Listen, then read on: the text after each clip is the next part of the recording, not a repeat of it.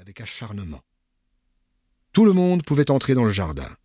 Pierrot allait caresser chaque nouveau venu et demeurait absolument muet. Madame Lefèvre, cependant, s'était accoutumée à cette bête. Elle en arrivait même à l'aimer, et à lui donner de sa main de temps en temps des bouchées de pain trempées dans la sauce de son fricot. Mais elle n'avait nullement songé à l'impôt. Et quand on lui réclama huit francs, huit francs, madame, pour ce freluquet de quin qui ne jappait seulement en point, elle faillit s'évanouir de saisissement.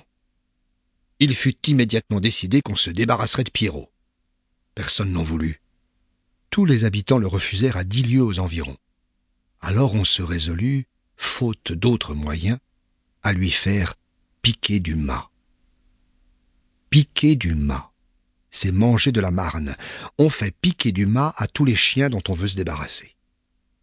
Au milieu d'une vaste plaine, on aperçoit une espèce de hutte, ou plutôt un tout petit toit de chaume posé sur le sol.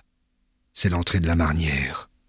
Un grand puits tout droit s'enfonce jusqu'à vingt mètres sous terre pour aboutir à une série de longues galeries de mines. On descend une fois par an dans cette carrière, à l'époque où l'on marne les terres. Tout le reste du temps, elle sert de cimetière aux chiens condamnés.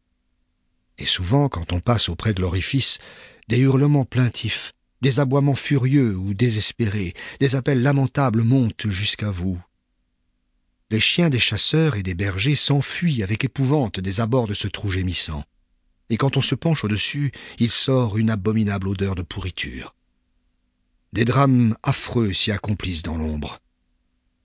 Quand une bête agonise depuis dix à douze jours dans le fond, nourrie par les restes immondes de ses devanciers, un nouvel animal, plus gros, plus vigoureux certainement, est précipité tout à coup.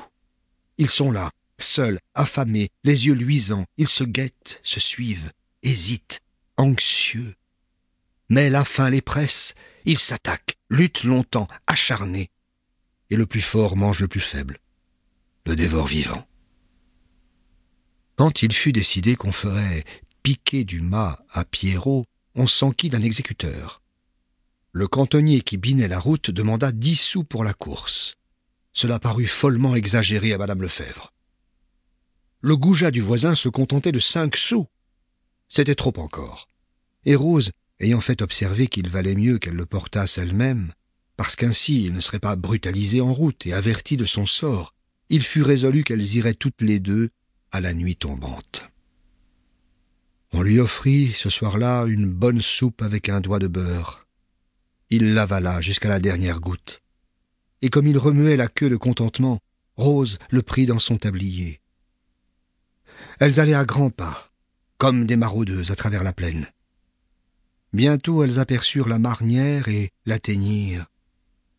Madame Lefèvre se pencha pour écouter si aucune bête ne gémissait. Non, il n'y en avait pas. Pierrot serait seul. Alors Rose, qui pleurait, l'embrassa, puis le lança dans le trou, et elles se penchèrent toutes deux, l'oreille tendue. Elles entendirent d'abord un bruit sourd, puis la plainte aiguë, déchirante d'une bête blessée, puis une succession de petits cris de douleur, puis des appels désespérés, des supplications de chiens qui imploraient la tête levée vers l'ouverture. Il jappait. Oh, il jappait. Elles furent saisies de remords, d'épouvante, d'une peur folle et inexplicable, et elles se sauvèrent en courant. Et comme Rose allait plus vite, madame Lefèvre criait Attendez-moi, Rose, attendez-moi. Leur nuit fut hantée de cauchemars épouvantables. Madame Lefèvre rêva qu'elle s'asseyait à table pour manger la soupe, mais quand elle découvrait la soupière, Pierrot était dedans, il s'élançait et la mordait au nez. Elle se réveilla et crut l'entendre japper encore. Elle écouta. Elle s'était trompée. Elle s'endormit de nouveau et se trouva sur une grande route, une route interminable qu'elle suivait. Tout à coup, au milieu du chemin, elle aperçut un panier, un grand panier de fermier abandonné, et ce panier lui faisait peur. Elle finissait cependant par l'ouvrir, et Pierrot, blotti dedans, lui saisissait la main, ne la lâchait plus, et elle se sauvait éperdue, portant ainsi, au bout du bras, le chien suspendu, la gueule serrée. Au petit jour, elle se leva, presque folle, et courut à la marnière. Il jappait. Il jappait encore. Il avait jappé toute la nuit. Elle se mit à sangloter.